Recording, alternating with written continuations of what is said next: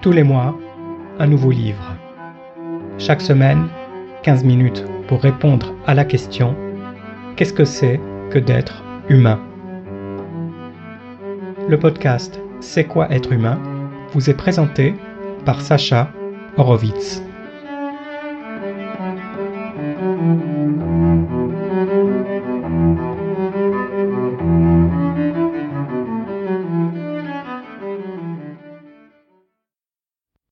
Ce mois-ci, nous allons parcourir ensemble le livre de Yuval Harari, Sapiens, une brève histoire de l'humanité. Écrit au départ pour une poignée d'étudiants, ce livre a connu un succès mondial. Il a été traduit en 30 langues, encensé par des scientifiques et intellectuels de premier plan et séduit le grand public parce qu'il aborde de manière très claire et compréhensible les grandes questions de l'histoire et de la préhistoire des hommes. Ce livre n'est pas forcément représentatif de tout ce qui va suivre dans cette série, mais il permet de survoler des thèmes très variés qui répondent à la question centrale du projet. Qu'est-ce que c'est que d'être humain?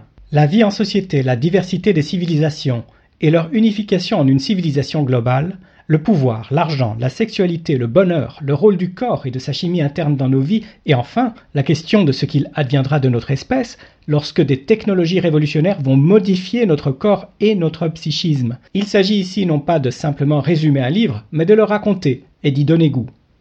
Ainsi, nous allons commencer aussitôt avec un plongeon dans le passé le plus lointain de l'animal humain.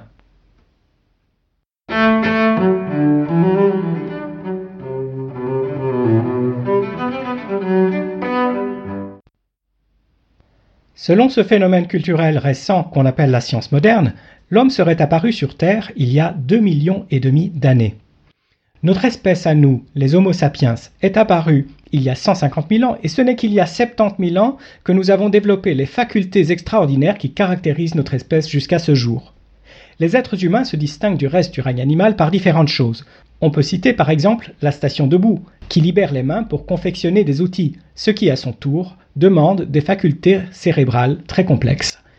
Ensuite, les êtres humains font des petits, qui sont très longtemps dépendants de leurs parents et de la société entière pour les éduquer et les soutenir, ce qui demande des aptitudes relationnelles et sociales toutes particulières. Ensuite, qu'est-ce qui distingue l'Homo sapiens des autres espèces d'êtres humains, comme par exemple l'homme de Néandertal, qui a peut-être été éliminé par nous parce qu'il nous ressemblait trop? Eh bien, c'est l'usage unique qu'il fait de la parole.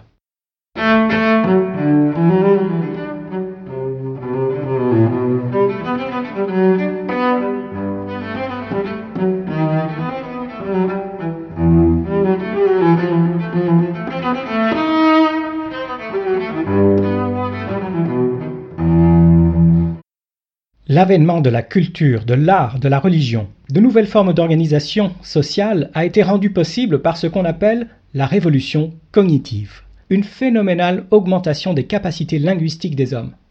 Avant cela, l'Homo sapiens, tout comme les autres êtres humains, hommes de Néandertal, Homo erectus et comme les autres animaux, étaient bien doués de paroles. Ils étaient capables de produire des sons pour annoncer des choses bien concrètes, comme par exemple Attention, un lion approche, mettez-vous à l'abri, mais après la révolution cognitive, l'Homo sapiens est devenu capable, par exemple, de parler des relations qui existent parmi les individus à l'intérieur de sa collectivité. Eh bien, c'est ce qu'on appelle le commérage. Mais l'aptitude à commérer est devenue une base essentielle pour la création de mythes collectifs. Des mythes qui expliquent aux hommes quel est leur rôle et leur fonction à l'intérieur de la société. Création de mythes religieux, qui donnent aux hommes le sens de leur vie, création de fictions légales, comme par exemple les entreprises modernes, les sociétés à responsabilité limitée, ce sont des réalités intersubjectives et non des réalités de notre monde physique. Ce sont des accords passés entre des individus. Ce sont des créations de ces étranges et puissants magiciens comme les chamans d'autrefois qu'on appelle avocats, juristes et législateurs.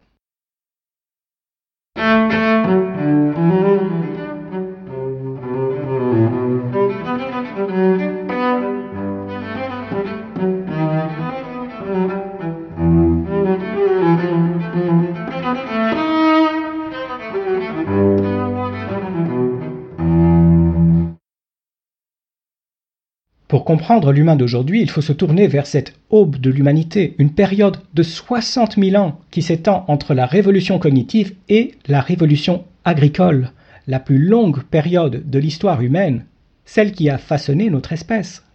Nous étions des chasseurs-cueilleurs qui se nourrissaient de plantes comestibles trouvées dans la nature sauvage et parfois aussi de la chasse. Ceux qui ne mouraient pas enfants vivaient de longues vies d'adultes aux capacités physiques et intellectuelles très poussées puisqu'ils avaient des amples connaissances en matière d'environnement naturel, de récits mythologiques et d'artisanat, et aussi des aptitudes physiques et motrices qui dépassent de loin celles des adeptes modernes du yoga. Un humain moderne est généralement très spécialisé, il ne maîtrise qu'un nombre limité d'aptitudes particulières, même s'il est vrai que collectivement, notre espèce aujourd'hui a beaucoup plus de connaissances qu'autrefois. Une très grande diversité de cultures a dû exister à ces époques reculées, mais nous en avons perdu presque toute trace.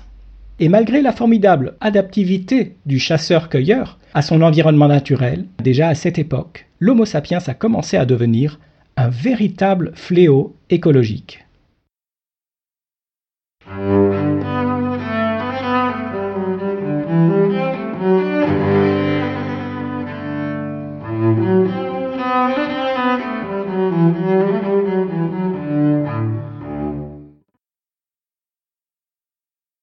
Il y a 45 000 ans, l'homme a pu quitter pour la première fois l'Asie et l'Europe grâce à la navigation et découvrir un écosystème radicalement différent, celui de l'Australie.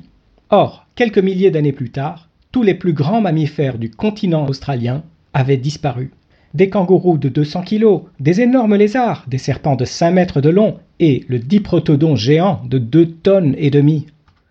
Tous les continents colonisés par l'homme ont connu le même scénario. La faune, la flore, les paysages, tout était transformé, transfiguré par l'homme. L'Homo sapiens est arrivé en Amérique il y a 16 000 ans.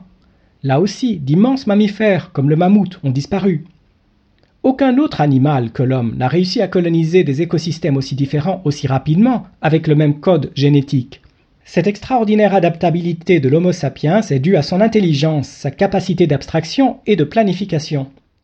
Bien plus tard, avec la révolution agricole, beaucoup d'autres espèces se sont éteintes, alors que certaines ont été transformées par l'élevage pour les besoins de l'homme. Aujourd'hui, nous sommes sur le point de voir disparaître tous les animaux sauvages qui ont survécu à nos assauts et de ne voir subsister que ceux qui sont les captifs de l'homme pour ses besoins nutritionnels.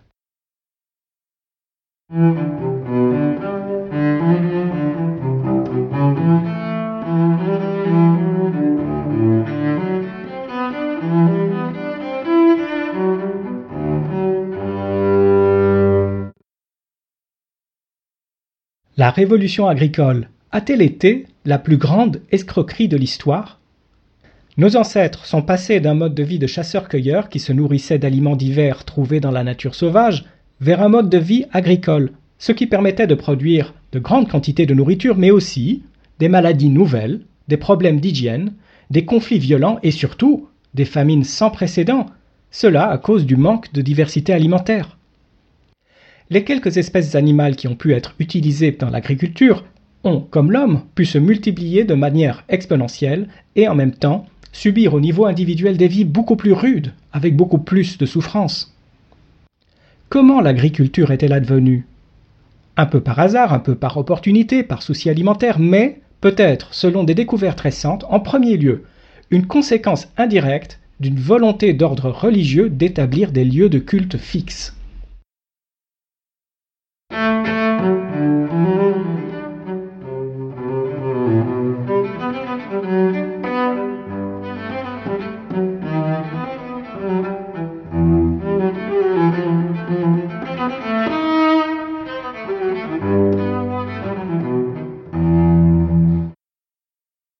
L'agriculture a fait vivre les hommes dans des espaces beaucoup plus exigus.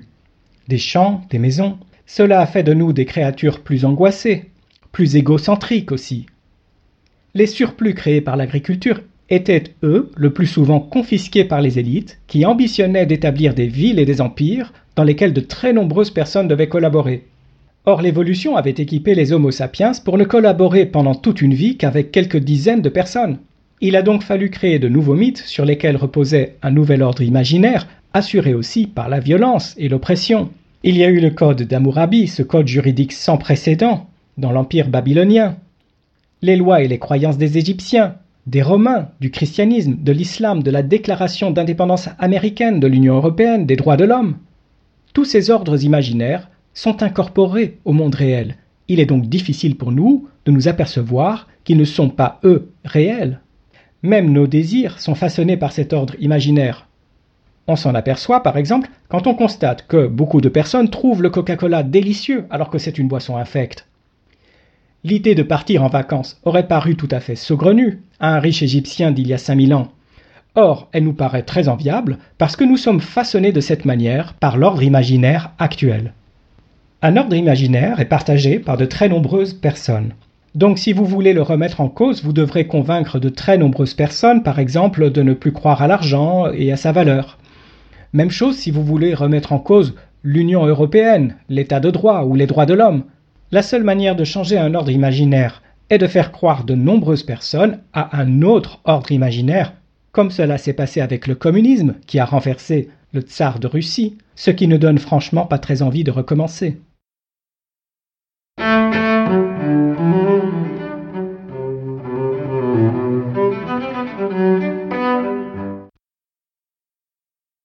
Les règles du football, le code juridique babylonien ou celui de votre pays ne sont pas inscrits dans vos gènes, comme les comportements animaux.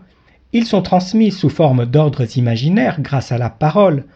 Mais la parole et la mémoire humaine ne suffisent plus à un certain stade de la croissance des sociétés. C'est pourquoi les Sumériens ont inventé une forme d'écriture partielle il y a 3500 ans pour répertorier les possessions des sujets de l'Empire. Avant tout cela, les chasseurs-cueilleurs n'avaient pas besoin de chiffres, ils devaient surtout utiliser leur mémoire pour reconnaître les créatures et les phénomènes de la nature selon les subtilités de leur forme, selon leur qualité. L'écriture partielle des civilisations agricoles développées comme celle de l'Égypte ou de la Chine ancienne a évolué vers une écriture complète qui permettait de promulguer des décrets, d'écrire des textes religieux ou des lettres personnelles. Mais la Bible hébraïque, l'Iliade d'Homère et le Mahabharata hindou ne sont pas nés de l'écriture, et avaient existé comme des traditions orales bien avant cette invention. Par contre, les registres d'impôts sont tout à fait tributaires de l'écriture. Ensuite, à mesure qu'on accumulait des informations sur des tablettes d'argile ou un autre support, il a fallu développer des méthodes pour répertorier ces informations qui répertoriaient des possessions. Pour y parvenir, on a élaboré une nouvelle forme de raisonnement très artificielle, et cela a finalement donné une science admiré par certains, mais redouté par beaucoup d'autres, qu'on appelle la comptabilité. À notre époque, un système de notation encore plus éloigné des langues humaines est apparu. Il s'agit du système binaire utilisé dans toute l'informatique. Sans lui, pas d'ordinateur ni de smartphone, dont le langage de base ne contient que des 1 et des 0. Les ordinateurs ont beaucoup de mal à comprendre le langage humain, et c'est pour ça que les Homo sapiens d'aujourd'hui s'efforcent de plus en plus de parler un langage que l'ordinateur, lui, comprend. Nous nous avançons vers une forme d'intelligence artificielle qui s'affranchira complètement des contraintes de l'intelligence humaine. Cela nous est présagé maladroitement dans des films de science-fiction, mais ils ne parviennent pas à véritablement anticiper ce qui nous attend. Nous déchiffrerons ce phénomène avec plus de précision dans le dernier épisode de ce mois de septembre, mais entre-temps nous allons voir comment la révolution agricole a limité nos libertés, et cela en particulier pour les femmes.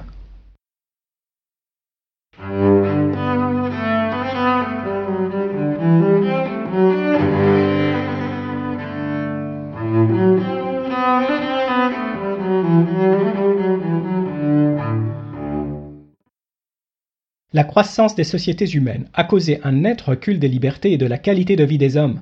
Les différents ordres imaginaires justifiaient la discrimination entre des personnes nées esclaves et hommes libres, peau claire et sombre, et encore aujourd'hui entre riches et pauvres. Cela a toujours permis une collaboration à grande échelle et cela a d'énormes avantages.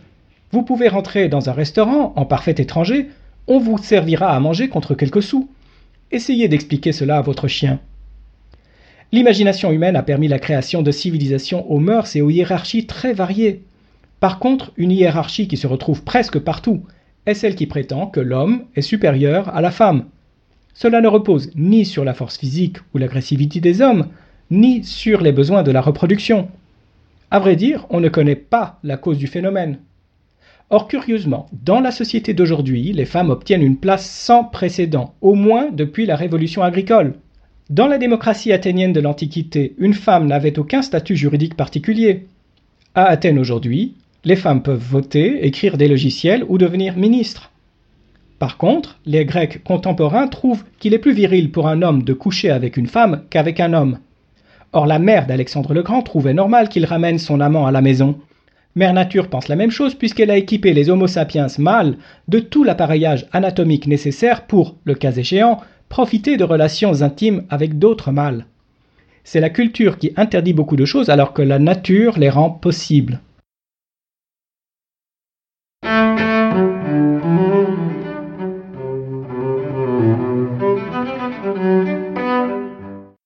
Durant l'épisode suivant, nous verrons comment les empires ont fait beaucoup de mal pour notre plus grand bien, comment l'argent ne vaut rien mais peut tout acheter, comment les religions monothéistes sont aussi un petit peu polythéistes, et que des religions modernes comme l'humanisme et le capitalisme conduisent finalement à unifier l'humanité sous la tutelle d'une espèce d'empire mondial.